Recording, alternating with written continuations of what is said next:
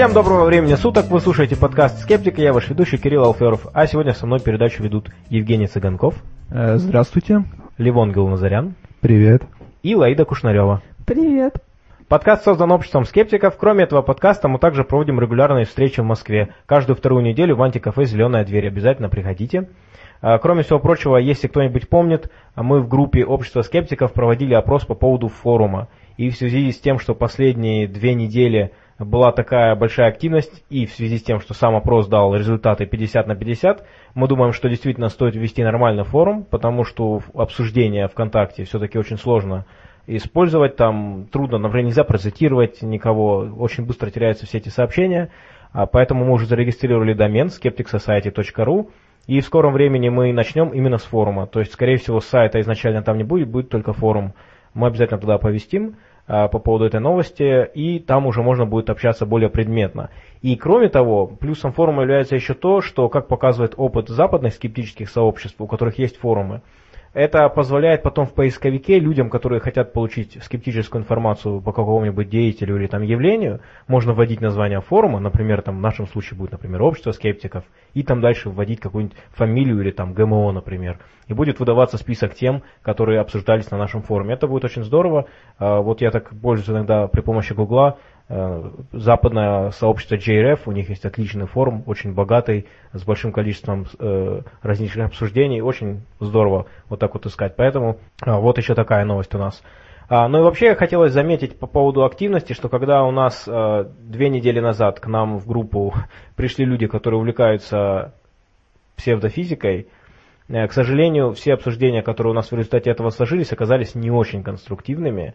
И вся беседа быстро, ну, как сказать, перешла в то, что можно совершенно честно и недвусмысленно назвать троллингом. Вот. А в прошлый раз мы обсуждали довольно спорный и, в общем-то, не очень типичный для нашего подкаста момент. Это проект Венера и движение Дух Времени. А вот. И мы хотели сказать, что мы, в принципе, очень благодарны людям, которые пришли пообщаться с нами. Очень конструктивный диалог был. Мы, в принципе, получили большое удовольствие. И видно, что люди пришли не просто там показать себя, как говорится, а действительно постараться объяснить нам, э, что с их точки зрения мы неправильно поняли. Э, просто объяснить свою позицию и мы предполагаем, что, может быть, мы сделаем отдельный подкаст на эту тему в Дельфинарии. И, кстати говоря, здесь тоже отдельно отмечу, что Дельфинарий это наш второй подкаст. Скорее всего, многие слушатели в курсе. Э, это подкаст, где мы немножко отходим от формата подкаста «Скептик» и уже больше уходим в темы, которые спорные, которые, может быть, действительно и где-то в чем-то идеологические, потому что спор по поводу проекта Венера, например, это фактически идеологический спор, где довольно мало фактического содержания, а много ценностных установок, и которые накручиваются на какие-то другие вещи, например, там, на, там мы обсуждали тот вопрос, как формируются предпочтения человека воспитания или что-то еще. То есть это само по себе интересный вопрос, но то, куда идет вся дискуссия, это все равно ценностная установка какая-то. Вот, поэтому это очень интересно в целом, и мы вот попробуем сделать э, выпуск дельфинария как-нибудь. Ну что ж, а сегодня мы э, переходим к обсуждению новостей. Э, друзья, как у вас прошла эта неделя? Недавно я написал э, разбор на Science, э, группу Science, ВКонтактовую, а не журнал Science. Э, мы все знаем и любим эту группу. Дело было такое. Часто в Science, ну и не только в Science, но так как Science сообщество э, очень крупное, захотелось написать э, разбор на новости, которые постоянно там мелькают. Естественно, не научного толка.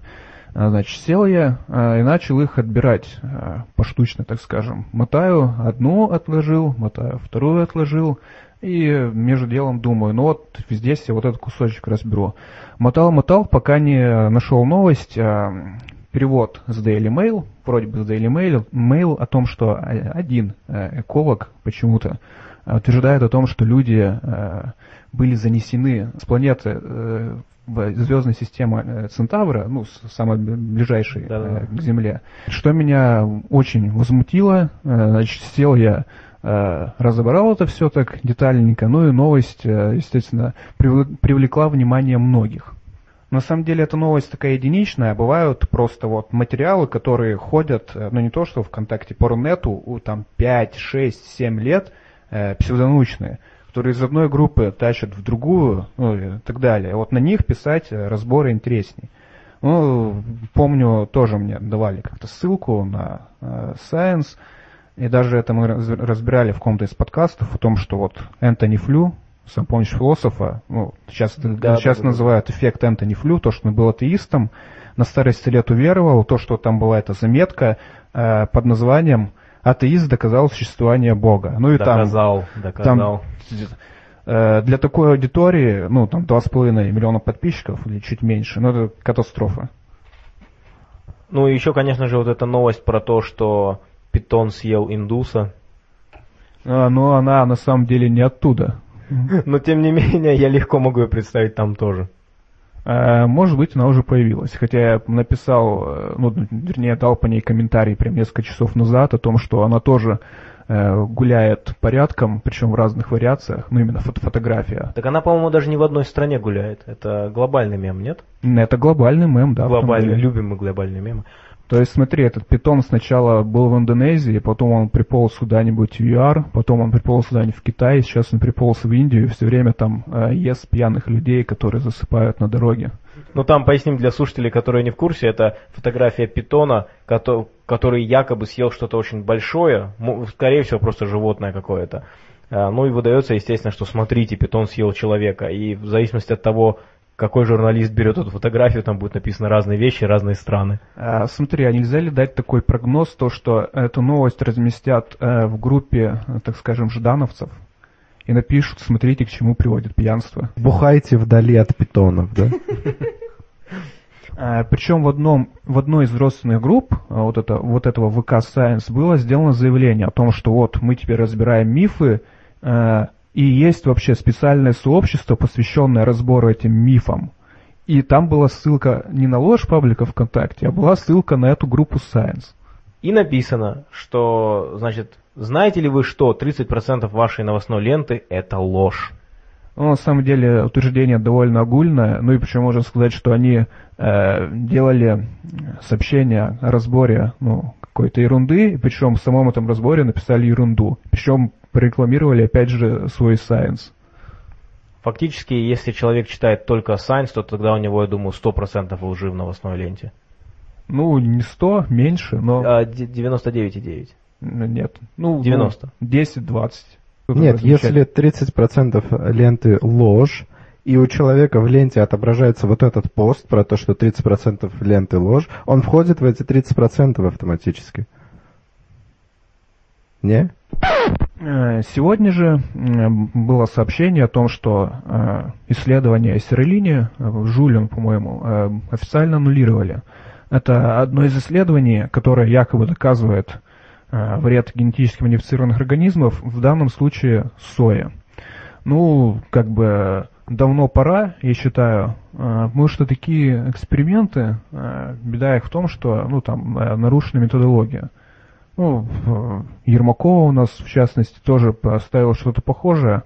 Э, я вот не вспомню, как было с Релини конкретно. Я помню, что Ермакова кормила генетически модифицированной соей какую-то группу крыс, э, другую э, кормила вроде бы обычной, но суть не в этом. В том, что у нее и в контрольной группе, и в той, которую она кормила соей, скажем, модифицированной, крыс умерло ну, в процент практически одинаковый. Но, естественно, на это никто не обратил внимания, обратили внимание на то, что они умерли, причем почему-то только в одной из групп. Ну а умирали они э, потому, что там просто условия не были э, соблюдены нормальные, ну, которые нужны для животных. Ну, по крайней мере, животных. такие были подозрения. Причем, что интересно, что мы впереди планеты всей. То есть э, Ермакова была первой, она раньше Сиролини в 2005 году опубликовала эти исследования. А у меня э, недавно рыбки в аквариуме умерли. Значит ли это, что корм был геномодифицирован?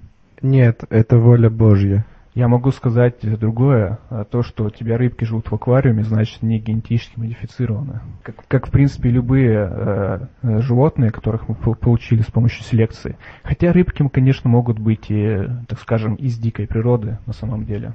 Но вообще хотелось бы обсудить не конкретно новость, а вот спросить, э, на ваш взгляд, в чем вот э, ошибки главные таких вот всех подобных исследований, не только ГМО, а там вот, допустим, в пищевой э, химии, так называемой, и в чем причина вот живучести всех этих, этих мифов? Ну, я думаю, что, а, ну, одна, например, случай с Ермаковой, там-то, хотя покритиковали постановку эксперимента, просто из публикации было понять трудно. Они просто сказали, ну, вы знаете, у вас смерть э, в, контр- в контрольной группе, смертность, была как-то слишком высокая, что дает основания подозревать. А затем они попытались повторить эти исследования, и не удалось. То есть независимого подтверждения не было. А, Поэтому здесь, наверное, самое главное, что у этих э, экспериментов отсутствует, это независимая перепроверка, независимое подтверждение. Ну а почему живучие? Я думаю, что все просто... э, Генетика это сложно. И генетика это, грубо говоря, то, что люди чувствуют, связано очень интимно с их жизнью. Это то, что они, грубо говоря, едят. И поэтому, я думаю, это очень легко испугать людей. Короче говоря, сами экспериментаторы подходят предвзято, да? Они как бы боятся получить какой-то результат и, как сказать, энергия вот этого вот страха передается и материализуется. Да, да. Э, Смотри, как тут можно сказать, э, люди хотят э, сделать сенсацию, они, ну, думают, наверное, надо сделать такой результат. Эксперимент, ну, проводят фиктивный, но, естественно, нельзя перепроверить, потому что он фиктивный просто-напросто. Но если они делают это несознательно, то они получают такие плохие результаты из-за того, что у них нарушена методология тем или иным образом.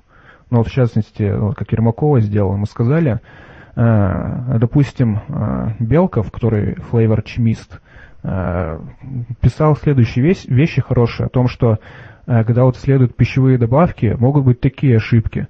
Э, То, что, допустим, берут э, глутамат натрия и делают там внутривенную инъекцию. Но это, как говорится, ничего не доказывает, потому что, чтобы доказать, ну, якобы доказать вред, надо накормить человека. Показать, э, что глутамат в неизмененном никаком виде попадет в кровь. То есть, если вы как бы сделали внутривенную инъекцию, вы только показали, что если сделать внутривенную э, инъекцию, будут какие-то эффекты. Часто делают ошибки то, что э, добавляют просто пищу, допустим, в кровь и делают какие-то на, э, на этой основе выводы, э, что тоже неверно. А потом, эм, У Ермакова еще была проблема в том, что были подозрения по поводу того, откуда набрала сою. Там была какая-то смесь из разряда там столько-то процентов генно-модифицированной, столько-то не генно-модифицированной. И насколько я помню, там были вот непонятки по поводу того, а вы действительно давали генно-модифицированную сою или вообще нет? ну там, да, там, там было вообще очень много ошибок, А, но вот в тему пищевых добавок продолжим. То, что еще есть такая ошибка, ну нет, не добавок, заменители. Э, том, э, кормят каких-нибудь животных этими заменителями, ну, в разных дозах. Э, в контрольной группе их не дают, но тут э, на самом деле ошибка. Если у вас вещество, вещество является заменителем сахара, то надо другую группу контрольную кормить как раз с сахаром, чтобы сравнить, как, ну вот, мы же сахара заменили этим заменителем, вот сравнить их эффекты. Но часто ну, тот же сахар э, не добавляют. И опять на основе этих экспериментов нельзя ну, выводы делать. То есть получается, что одна группа вообще ничего не ест, а другая ест заменитель сахара. Да. Ну, это, это вообще не показательно. Причем в тех вот экспериментах, которые якобы показывают возникновение рака и так далее, там кормят э, такими дозами добавок, которые как бы там в сотни раз превышают те, которые в ГОСТах-то допустимы. Касательно вот, это вот, э, вот этой статьи, которая была э, это снята с публикации, там же, э, по ит- когда посмотрели вот эти данные, по этим данным можно было сделать какой угодно вывод. По сути, очень много таких экспериментов, которые статистически не имеют смысла просто, потому что из них можно вывод сделать такой, какой ты хочешь. И люди специально, видимо, стремятся провести такой некачественный эксперимент, где маленькая выборка, где недостаточно хорошо очерчены критерии, и потом типа делают вывод, какой уже заранее хотели сделать. Смотрите, еще какой э, важный элемент методологии. Есть такая вещь в психологии, ой, не психология, скорее в философии даже, называется нуль гипотеза. Э, То есть мы предполагаем, что, ну, допустим, э, психики, ну, там, разума у там, животных нет. И пытаемся, наоборот, рассмотреть конкретный ну, допустим, рассмотреть собак и показать, что у них там есть разум. Ну, это как было сделано. Э, здесь то же самое. То есть, э, когда мы э, про ГМО говорим, мы должны сказать, что они безопасны. И пытаться доказать их небезопасность. Ну, это, даже, ну, это фактически бритва это, Акама. Это, это, это, это, смотри, это та же самая история, что с существованием Бога. И должны доказывать его существование верующие. А не, а не надо нам постулировать его существование, заниматься опроверганием. С вредом ГМО то же самое. Ну, вот, ну, то есть по умолчанию у нас меньше сущностей, есть ГМО и ГМО. Да, а есть... вред это уже дополнительный фактор какой-то. При, причем, смотри, как бы показать безопасность э, многих вещей, так, в принципе, вообще невозможно. Как вы, допустим, э, докажете полную безопасность стула, на котором вы сидите, а как вы вот, не опровергнете то, что другой человек не может подойти э, когда-нибудь, взять этот стул и э, по голове вам ударить? Ну, видно, что да. абсурд полный Молоток получается. же мы можем купить в любом магазине.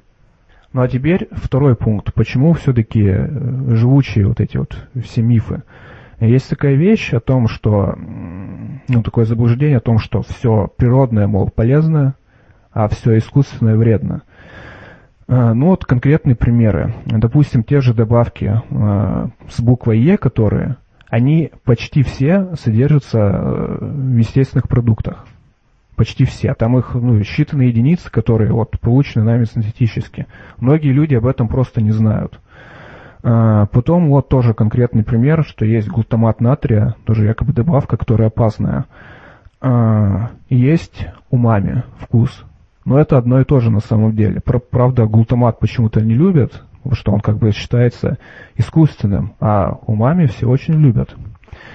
Любят говорить о пестицидах, но не понимают, что пестициды, они встречаются в природе, а растения не есть, допустим, чтобы их э, кто-нибудь не ел, или насекомых отпугивать. Ну, там, э, кофеин э, тот же, он отпугивает, пряности те же отпугивают. Просто для нас они как бы съедобные, для других каких-то видов нет. Ну, а может быть наоборот, то, что, что для нас ядовито, съедобно для других. Ну, когда дело касается вообще токсичности, далеко не у всех есть понимание, что, когда, что токсичность напрямую связана с дозой. То есть здесь самое важное – это доза вещества. И в зависимости от того, какая доза, вещество считается токсичным или нет. Нет такого абсолютно нетоксичное вещество. Любое вещество при какой-то дозе станет для нашего организма токсичным. Даже вода, например. Водой можно реально отравиться. И поэтому, если человек э, употребляет какое-то вещество, которое там 200 э, грамм в день его убьет, это не значит, что оно смертельное. Кстати говоря, по-моему, соль как раз. 200 грамм соли в день – это смертельная доза. А вот смотри, еще какая ошибочка есть э, насчет того, что искусственное это вредно, а натуральное полезно. А то, что еще любят говорить о том, что свойства, мол, определяются происхождением веществ, но они э, определяются, естественно, их атомной молекуляр, молекулярной структурой. Если она идентична, то есть и там, и там э, у нас все одинаковое, то э, никакой разницы нет. Но любят почему-то говорить, что вот мы в промышленности создали какую-то добавку, и хоть молекула такая же, как и та, что в природе, но, мол, почему-то должна быть разница. Естественно, это не то, что ошибка, это невежество какое-то. И еще э, любят говорить, э, мол, вот у нас в природе есть такие-то изомеры молекулы, а э, в промышленности мы синтезируем молекулу, и там изомер другой. Но Э, часто бывает так, что у нас рецепторы, ну, тот же пример э, с глутаматом, рецепторы, они э, воспринимают только один изомер. И никакого смысла тогда сыпать в продукты другой изомер у нас нет. Но его просто язык не воспримет. Поэтому, ну, как бы производители не идиоты и неправильный изомер добавлять не будут. То есть тоже здесь такая ошибка. Но другое дело, люди могут сказать, окей, они там не добавляют, но вдруг случайно попало. По-моему, даже если другой замер, это все равно... Угу. Смотри, здесь хороший пример будет трансжиров. Потому что ну, там есть тест транс, трансизомеры. А, ГОСТ э, по-моему, ну, в России 8% допускает содержание не, не того изомера. Но э, люди не понимают, что э, в естественной, э, ну не в естественной, в пище, в обычной пище э, этого изомера может быть и больше. В обычном мясе, по-моему, в молоке матери его больше, чем э, то, что допускается ГОСТом. Это, кстати, вот э, по отношению к тем же пестицидам, э, ну и добавкам, то, что в некоторых растениях их содержание может быть в сотни раз выше, чем те, которые мы, допустим, в колбасу добавляем. И причем люди берут на рынке какой-то продукт, там этой добавки ну, в сотни раз больше. Они его едят и вообще внимания не обращают. Ну, потому что об этих вещах просто не знают. Но почему-то, допустим, колбаса у них э, опасна. То же самое касается, например, естественных, там, природных растений, которые используются как лекарственные средства. И здесь то же самое возражение, что на самом деле, когда собирается травка, то совершенно непонятно, сколько там лечащего биологически активного вещества. И когда мы синтезируем это вещество, мы точно знаем, например, что вот в этой дозе вы там едите эту таблеточку, или там вы пьете определенное количество жидкости, там, например, там, не знаю, 30 грамм этого вещества. А когда вы берете естественный сбор, то там может быть в сотни раз меньше, в сотни раз больше. И это непредсказуемо.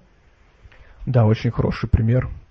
Ну, я думаю, что здесь э, есть общее такое, общее фундаментальное заблуждение, которое как раз очень хорошо видно именно на примере всяких трав, травяных лекарств, вот этих вот природных лекарств, которое связано с тем, что якобы есть что-то в природе, что сделано специально для человека, что вот есть нечто, сделанное для человека, а все остальное это, как говорится, от лукавого. А, хотя на самом деле э, есть эволюция, каждый, каждое растение эволюционирует вовсе не для нас, а для себя, и тот факт, что мы его там можем Э, употребить, ну это как бы круто, но оно вообще-то делает не для нас, а значит, что оно не может на 100% к нам подходить. Ну, несколько сумбурно, я так сказал, основные, скажем, вещи, ну как э, доберусь до этого, ну, напишу, наверное, подробно и, скорее всего, без ошибок, потому что сомневаюсь, что, ну, может, что-нибудь сказал не совсем так, как надо. Да, это вообще было бы очень хорошо, обязательно, вот э, как сделаешь, оповести нас, потому что такой обзор был бы очень полезен. А мы переходим от ГМО к чему-то еще более крутому, к религии. Э, да, я хочу рассказать немножко о странностях э, морали верующих людей, э, которые, например, иллюстрируются следующей увлекательной историей. Итак, усаживайтесь поудобнее, закутывайтесь в уютный клетчатый плед и слушайте. Это древнее предание. Так, в одном греческом монастыре к игумене пришла ее племянница, совсем еще юная, красивая, и осталась в обители. Все удивлялись благородству, смирению, послушанию новой послушницы. Она очень добросовестно исполняла все монастырские послушания, но прожила недолго и вскоре умерла. А, игуменя наложила на себя пост и стала молиться, чтобы Господь показал ей, где находится ее племянница, какова ее посмертная участь.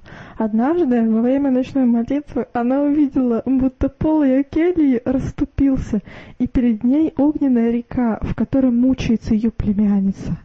Игуменя воскликнула, «Как же ты туда туда попала? За что? Ты же совсем юная девица и пришла в монастырь, и добросовестно там трудилась.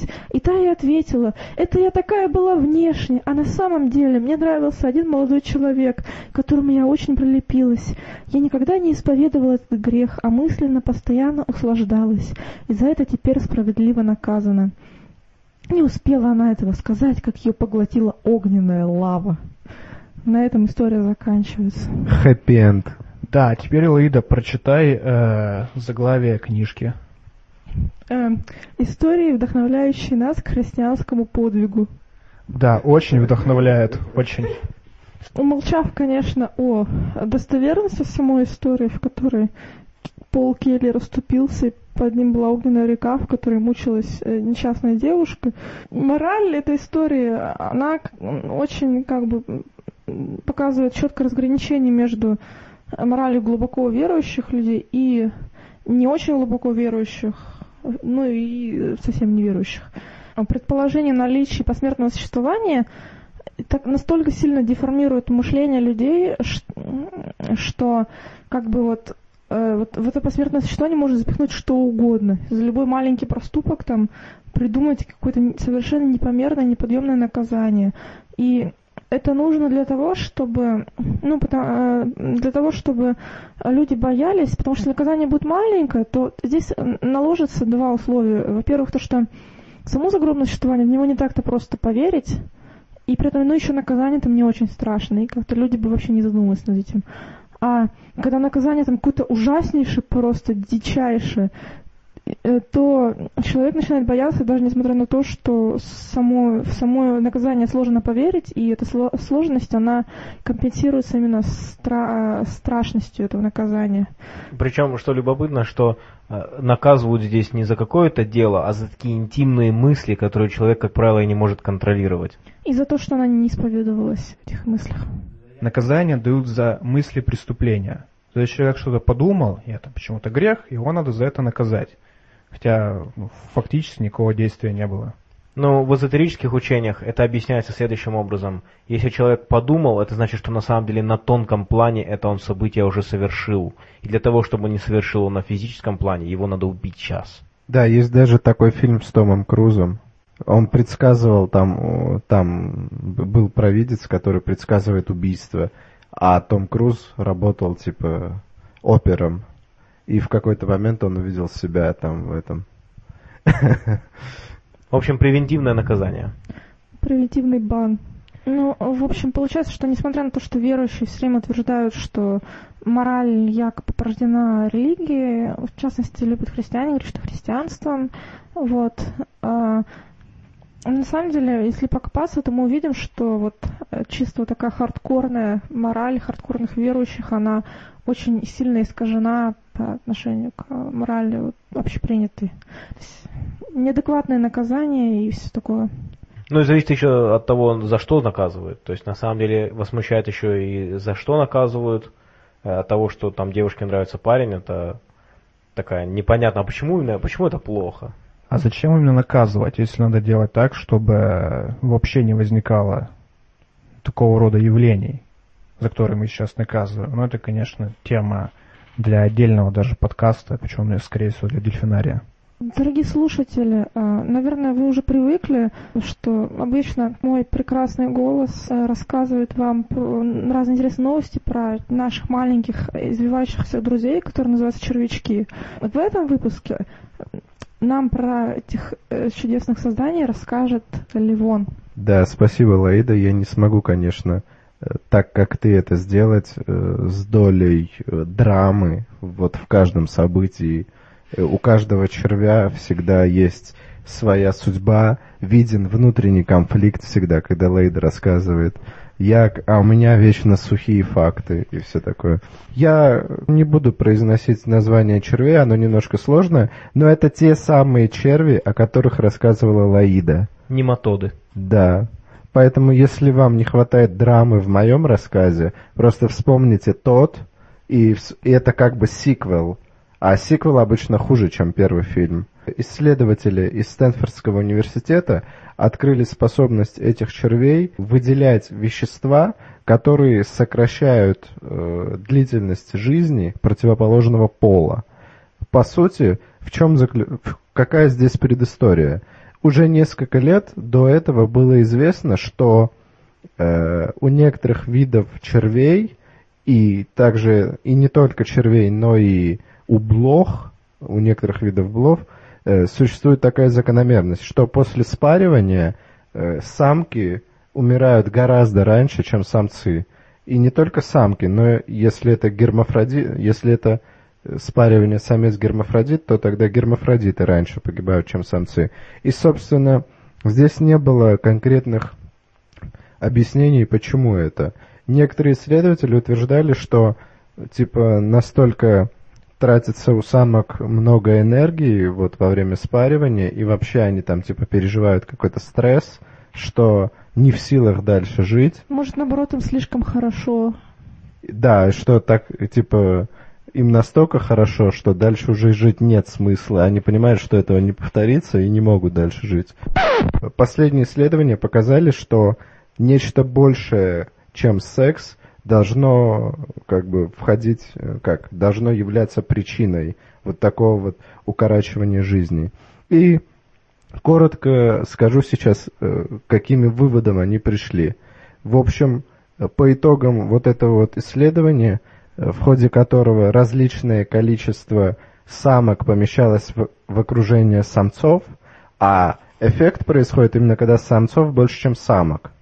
В общем, когда самок помещали к самцам, оказалось, что самцы увеличивали секрецию своих феромонов, как бы, и повышение вот концентрации их гормонов, оно приводило именно к тому, что самки быстро погибали. Продолжительность их жизни резко сокращалась. Вот э, так они нашли основную причину э, до, до этого необъяснимого. Скорее всего, эти исследователи э, дальше пойдут в направление определения, каким образом включаются механизмы, которые вот приводят к этой смерти. Ну, естественно, какие-то химические.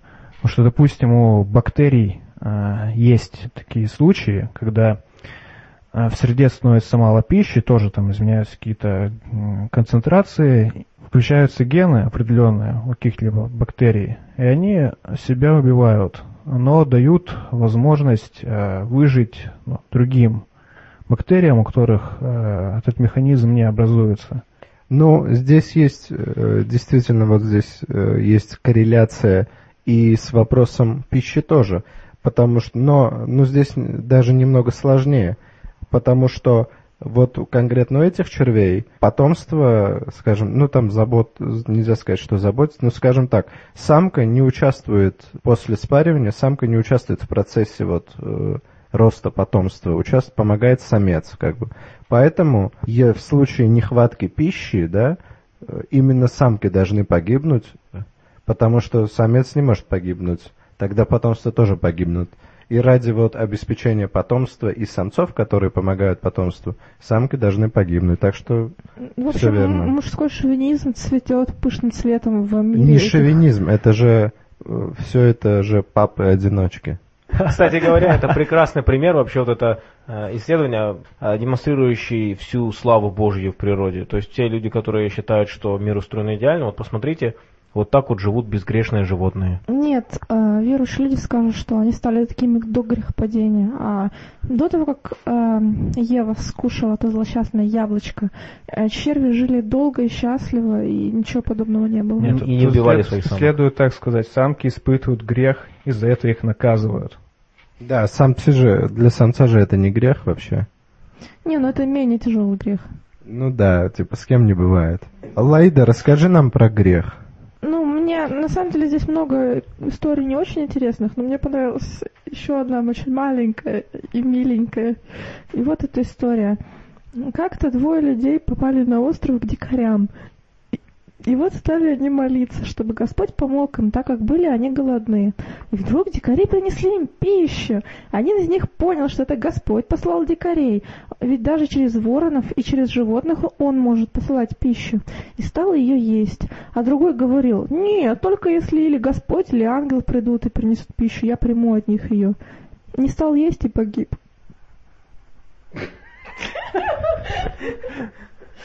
Ну, есть на самом деле на тему анекдот, типа того, что когда там потоп, и человеку присылают вертолет, и, значит, приезжает на лодке, он говорит, нет, нет, Бог меня спасет, и в результате ему там Бог говорит потом, я тебе посылал лодку, вертолет. Здесь, наверное, та же самая мораль. Знаешь, как эта история про деда и бабку, которые решали, кому готовить, в итоге никто так и не шлахнулся, не умерли от голода. Ну что же, а я хочу перейти к обсуждению того, как происходят дискуссии в научных кругах. Это, в общем-то, довольно болезненная тема для людей, которые не очень понимают, как наука работает. Э, они ведут речь о заговорах, о том, что наука не способна на дискуссию, что она догматична и так далее. На самом деле это неправда. И я вот хочу привести пример, который, с моей точки зрения, очень хорошо демонстрирует, как происходят дискуссии в научных кругах. Что такое корректная дискуссия, а что такое некорректная дискуссия. Ну и начать с того, что у нас есть статья на сайте, э, которая как раз называется «Является ли наука догмой?», где приводится пример исследований Барри Маршалла и Робина Варрена по поводу хеликобактер пилори и его связи с гастритом и язвой желудка. Хеликобактер пилори – это бактерия, которая живет в желудке более чем у половины населения Земли. Когда дело касается постсоветского пространства, процент достигает 70, так что, друзья, очень велик шанс, что у вас она есть тоже. Но другая хорошая новость состоит в том, что у 80% людей, у которых есть бактерия, нет никаких симптомов по этому поводу. И вообще бактерия с нами давно. Она вместе с нами вышла из Африки. Эту бактерию уже находили разные ученые в разное время. Барри Маршалл исследовал научную литературу за 100 лет и а, увидел, что на самом деле очень разрозненные сведения есть. Он их связал воедино и попытался связать наличие бактерий с гастритом и с язвой желудка.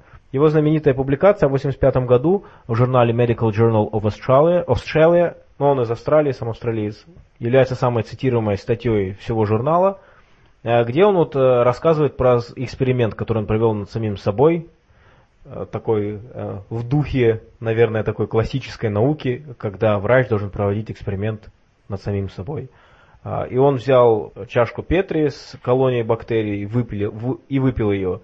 И он думал, ну ладно, там через несколько месяцев, может быть, там что-то произойдет. И реально ему стало худо через три дня, у него начался жутчайший гастрит.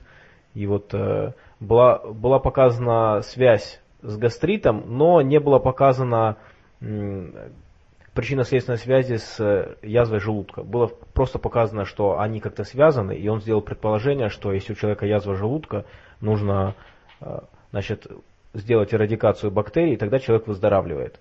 И действительно, вот, согласно этому методу, ему удалось очень сильно снизить э, количество заболевания среди своих пациентов и количество рецидивов.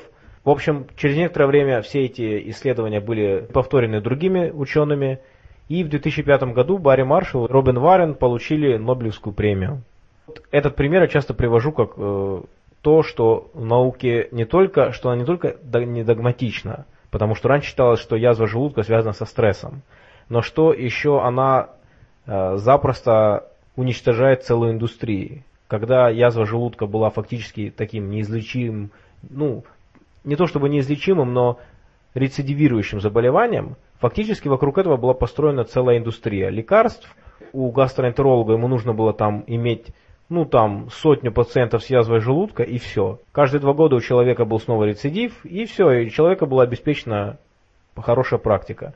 Вот поэтому мы видим, что индустрия была, причем по оценкам самого Барри Маршалла такая многомиллионная, многомиллиардная индустрия. Наверняка это можно просто вычислить по показателям по лекарствам, которые использовались, по количеству практиковавших гастроэнтерологов, людей, которые этим болели.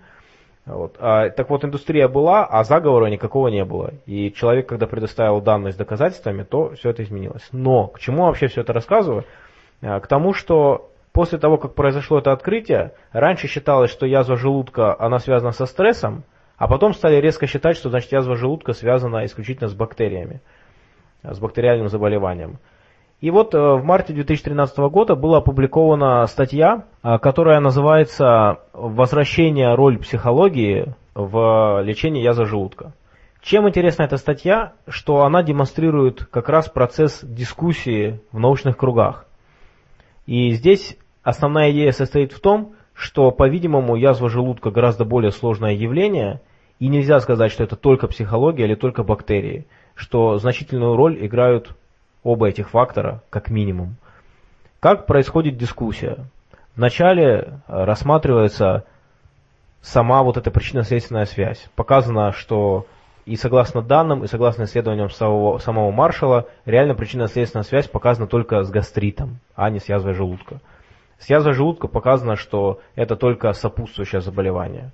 И дальше они показывают, что они проводили эксперименты на мышах, они фактически помещали животных в какую-нибудь стрессовую ситуацию. Это приводило к тому, что через некоторое время это животное было более предрасположено к язве желудка. То есть они показали посредством своих экспериментов, что психологические факторы могут влиять на тяжесть заболевания или, по крайней мере, на предрасположенность. А также они потом проводили статистическую сверку, где показывали о том, что наличие хеликобактер пилори у человека – говорит, скорее всего, не о наличии язвы, а о том, насколько тяжело происходит само заболевание и насколько быстро происходит излечение. Что, кстати, очень хорошо может объяснить, почему эрадикация бактерий позволяет людям э, быстро вылечиться, в то время как наличие бактерий приход, приводит к тому, что излечение происходит гораздо более, занимает более длительный срок. Ну и в конце статьи приводится такой любопытный абзац, где ученые говорят о том, что, конечно же, было бы очень здорово, вот идти по этой простой модели. Все очень просто. Либо психология, все понятно, либо бактерии, еще проще. Но тем не менее они говорят, нет, вот есть данные, которые показывают о том, что это все-таки не так. Они приводят также ссылки на других ученых, которые стали уже приходить к такому выводу. И мы видим, что здесь уже идет действительно такой, а, такая легитимная научная дискуссия. Так что ученые вовсе не ищут простых ответов, даже вынуждены оспаривать старые, хорошо зарекомендованные ответы, по которым люди получили Нобелевскую премию, и тем не менее дискуссия продолжается, так что никакой догматичности. Ну, как бы примеров того, как старые результаты, которые считались верными, и которые ну, при более тщательном исследовании э, оказывались э, ну, поставлены под сомнение, либо про, попросту неверными, то эти старые результаты отбрасывались и шел дальнейший поиск. Допустим, тот же Невеев, когда на встрече скептиков рассказывал, он давал пример с инфузорией, по-моему, о том, что вот считали так, так, так, так, что там есть научение, что э, есть какой-то поиск, а все это свелось просто к химии простой. То, что сказали, ну, результаты не верны, что ж, будем а, идти дальше. Ну а гораздо чаще бывает еще не просто перечеркивание старых результатов, а просто уточнение. Потому что в данном случае то, что сделал Маршалл, оно-то не отрицается. И изначально, когда он опубликовал статью, а, есть такие постулаты Коха, которые позволяют провести причинно-следственную связь между, а, ну, между чем-то и заболеванием. И вот э, эти постулаты Коха были выполнены для гастрита, но они не были выполнены для язвы желудка. А, поэтому изначально было понятно, что здесь э, речь идет только о связи э, Helicobacter pylori с заболеванием. Вот. Поэтому здесь идут только уточнения, что вы знаете, связь есть, но мы еще видим и другой фактор, а нет отрицания. Э, я бы сказал, что уточнение, оно э, в точных науках самых, физика, химия, биология, там да, а в науках, э, у которых база, скажем, не такая прям уж жесткая, твердая, там, ну, бывает то, что результаты попросту оказываются неверными. Ну, а теперь, друзья, давайте представим, как подобную дискуссию вели бы псевдоученые. Я думаю, что самое первое, что они бы сделали, это бы сказали бы, что Маршалл был подкуплен или что-нибудь такого рода, и что его исследования полностью неверны. Ну, это, конечно, само по себе такое обобщение, но чаще всего, если псевдоученый ведет работу, то предыдущих товарищей он, как правило, просто перечеркивает полностью. Или он дико заблуждался. Не, они, они бы сказали, что там вся индустрия была построена на заговоре с целью наживы. Э, да, кстати, по поводу того, что Маршалл провел эксперимент на себе. Я вот призываю э, всех, кто что-то там новое придумывал, ну, и ВКонтакте пытается это постить, э, попробуйте сначала на себе, потом уже как бы... Если после этого у вас возникнет желание рассказать о своем опыте, тогда другой разговор. А так, и это относится еще очень сильно к вечным двигателям. Ребят, если вы что-то делаете супер-мега экономичное, оно коммерчески эффективно будет. Соответственно, это можно продать. Продавайте. Не надо всем бесплатно рассказывать свою тайну. Идите, спрячьте ее. Не знаю, как еще, как еще конкретнее выразить, что нет смысла как бы ВКонтакте продвигать то, что можно продвигать в бизнесе сразу. Ну смотри, э, вообще-то всякого рода добавки в топливо и добавки э, в машинное масло продают, которые якобы эффективность повышают, но там э, просто, просто дают э, заявки на небольшое улучшение, но его, его может не быть в том случае, если это как бы мошенничество. А вот насчет того, как э, вели бы дискуссии по поводу бактерии хеликобактер псевдоученый. Мне кажется, кто-нибудь из псевдоученых, э, противник версии того, что язва желудка вызывается бактериями, мог бы сказать, вот мы берем бактерии, э, вот смотрите, одна бактерия, две бактерии, три бактерии, сто бактерий. Мешаем, мешаем, мешаем, мешаем. А какая из них теперь язва желудка? Нет язва желудка. Типа, а, вот бактерия, а вот iPhone. Исследователи путают. Нет. Вот, вот Маршал путает бактерию и iPhone. Не, смотри, как это можно сказать. Э, то, что эта бактерия была специально синтезирована в лабораториях и занесена на э, постсоветское пространство с целью уничтожения славян э, с западными жидами. Более того, именно из-за нее распался Советский Союз. Ну, на самом деле, действительно, я хочу немножко уточнить свой первый пункт. То есть, смотрите, как аккуратно здесь говорят о том, что э, речь идет о большом количестве факторов. Вот псевдоученым это нетипично. Они будут, скорее всего, идти как раз к более простым решениям, может быть, даже еще более простым решениям. В данном случае они бы сказали, что нет, там, например, маршал не прав, правы мы, вот причина язвы желудка, вот вот это, например, то, что вы не пьете молоко.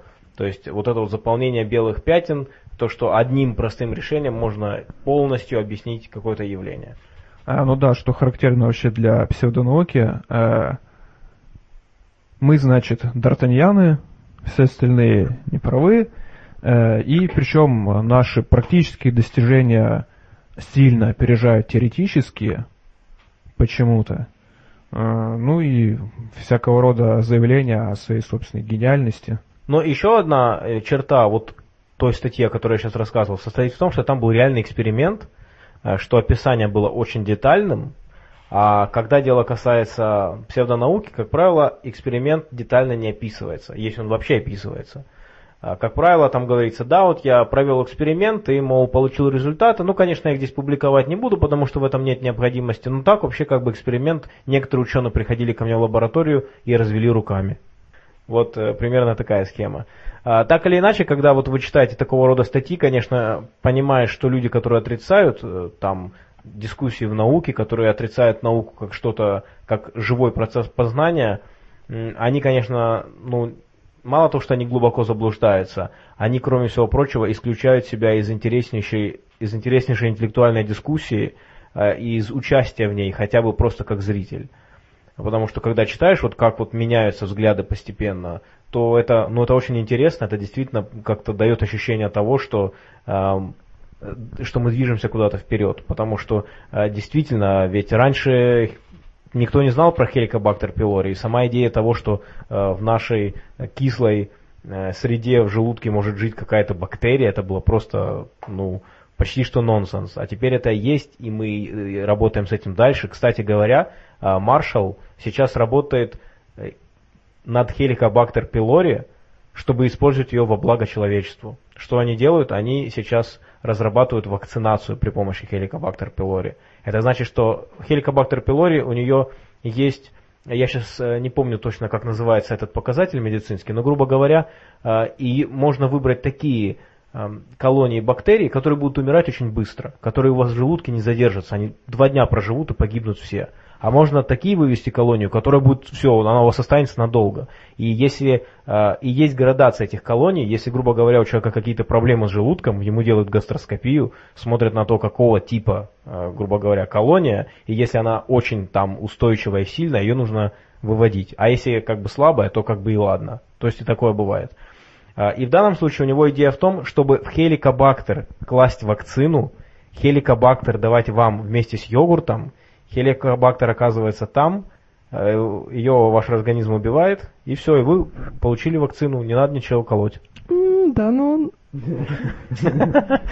Да, да, да, да, да. Так что вот идея очень классная. Когда последний раз я читал с ним интервью, они уже были где-то на этапе клинических испытаний. Ну что ж, а сейчас мы переходим к нашей рубрике «Сказочные технологии». Как известно, в научной фантастике практически все артефакты объясняются. Телепортация – это делается вот так вот. Материализация объектов – это делается вот так вот. Как летают звездолеты – а вот так вот. Научный век наложил на нас необходимость объяснять явления. В сказках этого не делалось. Но почему бы не попробовать сделать это нам сегодня? И сегодняшний артефакт – это лампа Алладина. Друзья, как вы думаете, как можно объяснить действие этого артефакта посредством науки? Как это можно сделать? А когда Алладин трет лампу, то она разогревается, и, а внутри лампы находится, короче, такой газ с наночастицами, нанороботами. И вот когда она нагревается, вот у них такая программа, что при нагреве они, короче, начинают свое действие, вылетают из лампы, и Алладин, э, короче, ну, голосовое управление э, производит, говорит им, что делать, и они выполняют желание. А лампа на андроиде работает? Ливон китайская лампа на, на том же андроиде, на котором скатер самобранка. Там, мне кажется, ключевой момент, там, что желания всего три. То есть, мне кажется, что это очень важно. Вы не находите? Ну, а просто есть же ресурс у всего, да? Вот ты потер лампу. А, хотя нет. То есть ты потер лампу, этой тепловой энергии хватает только на одно желание. Но почему тогда три желания? Значит, там ресурс именно, что что-то изнашивается. Либо, либо на самом деле, это знаете, как в программе, у вас есть trial версия, а есть платная. То есть там же не говорится, ну как, вот человек, представьте, э, ситуация абсурдная на самом деле. Человек сделал три желания, и что? Потом лампа каким-то образом определяет, что это он и больше не работает, зато работает для остальных. Наверняка речь идет о том, что человеку три желания бесплатно, а потом вы можете сделать платную подписку. Ну, все логично, но не будем забывать, что есть еще администратор лампы, Джин, который смотрит, что за чувак, и он его может идентифицировать. Э, фишка в том, что ну, я, я вообще-то согласен с тобой, что на самом деле это такая, это как бы лампа на прокат такая. То есть э, ты как бы, она как бы условно бесплатная. То есть сначала берешь лампу, пользуешься, если тебя устроили эти три желания, короче, ты платишь за четвертую. Если нет, ты возвращаешь лампу. А как же насчет того, что после трех желаний джин а, освобождается и покидает его вообще навсегда? Ну, можно просто сказать, что кончается энергия, и все, лампа перестает работать. Ну, а сам джин, он создается, например, ну, конечно, самое, что приходит в голову быстро, это голограмма, но очень может быть, что делает совсем в другом.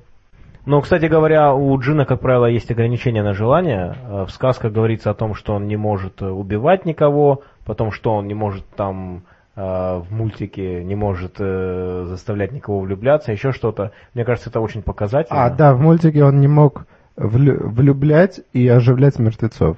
Вот, вот. То есть это явно... Естественно, нельзя желанием сделать, чтобы было больше желаний.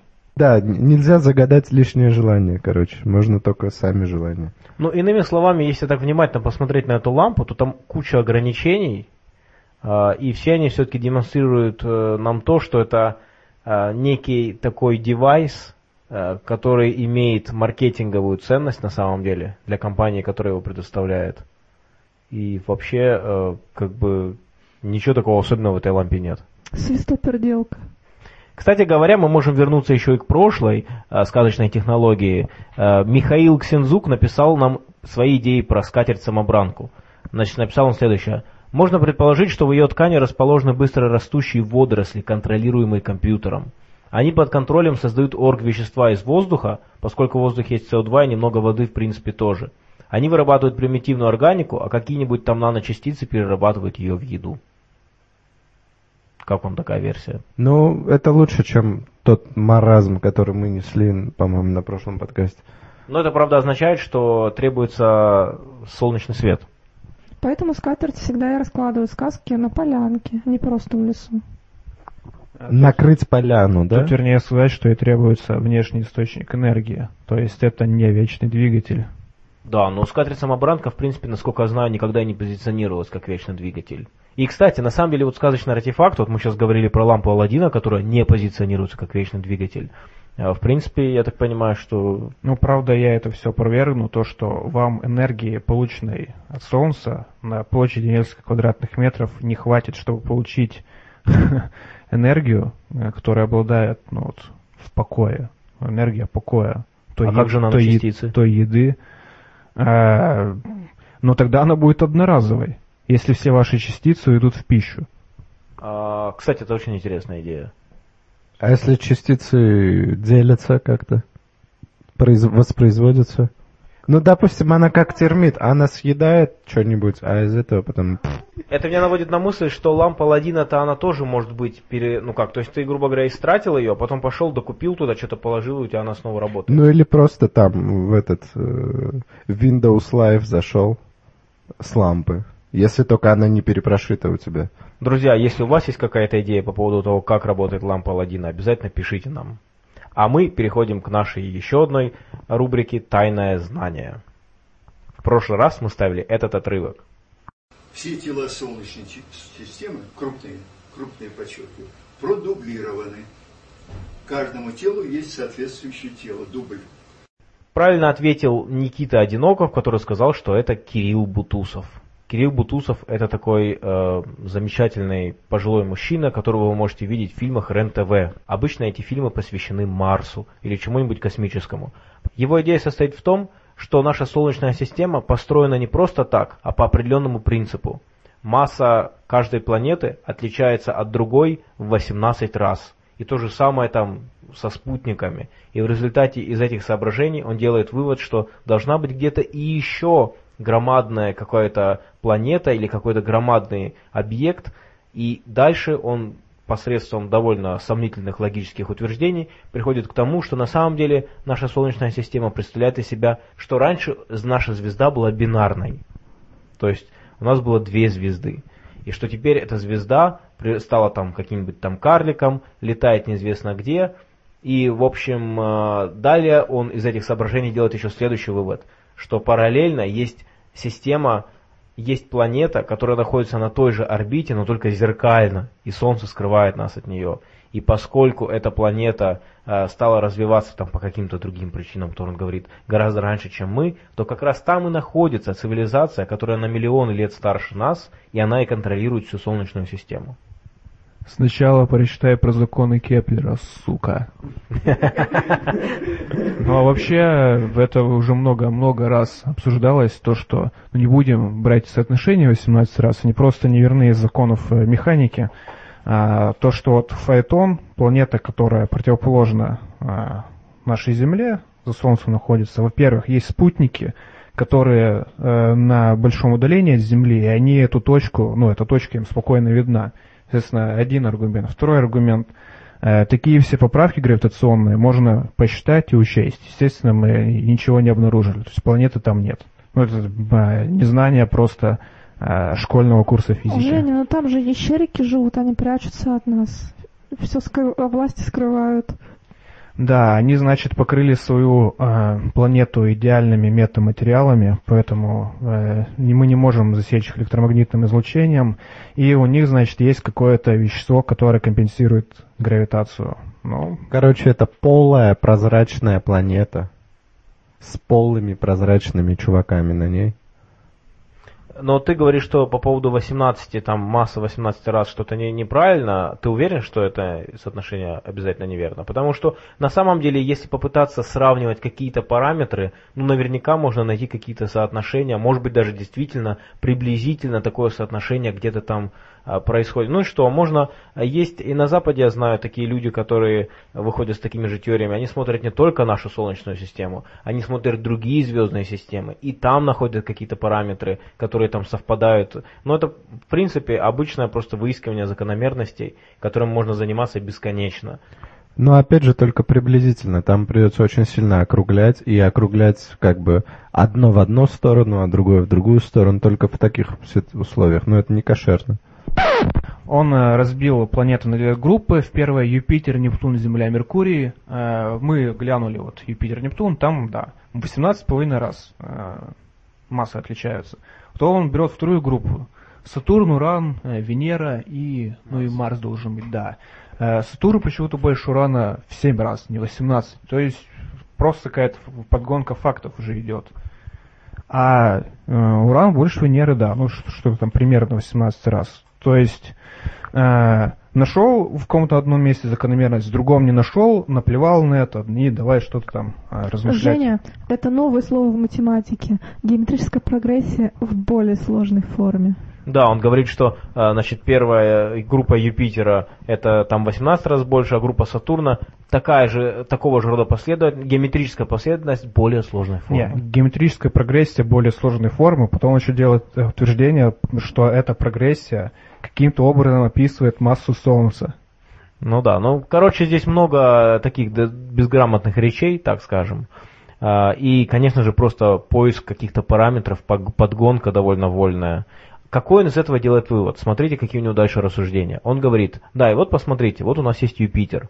У Юпитера целая система спутников. Так вот, вы представляете, этим спутникам соответствуют по массам планеты. Если, там, если написать все эти планеты, а затем написать все спутники и провести линии через эти спутники и через планеты, то выяснится, что на самом деле один спутник есть там гигант, который, а, через которому не соответствует никакая планета а должна бы соответствовать. И он проводит эту линию, говорит, видите, в Солнечной системе на самом деле есть планета-гигант, какое-то гигантское тело, и это гигантское тело – это карлик, это бывший спутник нашей звезды. Брат-близнец. Да. Ну и дальше из этого Мертвый как бы... брат-близнец. Да, из, из этого дальше выводится, что... э, Причем эта планета должна быть в 18 раз массивнее Юпитера. Ну, в общем, вот такого рода. Ну-ну, какое же бы она возмущение оказывало на траектории всех э, действительно существующих планет. Ну смотри как, он начал выдумывать закономерности, э, потом увидел, что в его эту выдуманную закономерность что-то совсем не вписывается, и он думает, давай-ка я придумаю то, что должно туда вписываться. Ну, замечательно. Ну что ж, такое тайное знание, а теперь мы переходим к следующему. Вот ваш новый отрывок. Так вот, человек, когда начинает любоваться чем-то, он начинает особым образом заставлять структурироваться ту поверхность, то поле, о котором начинает выражать свое любование. Он, если использовать образ, он как бы заставляет благоухать предмет. Воспевая кирпич, он его заставит пахнуть розами.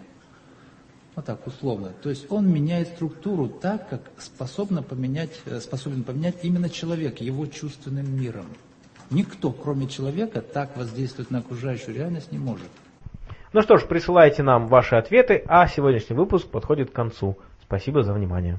Э, Ставьте лайки, подписывайтесь на наш канал на Ютубе, приходите к нам на встречи. До свидания. Спасибо, что были с нами.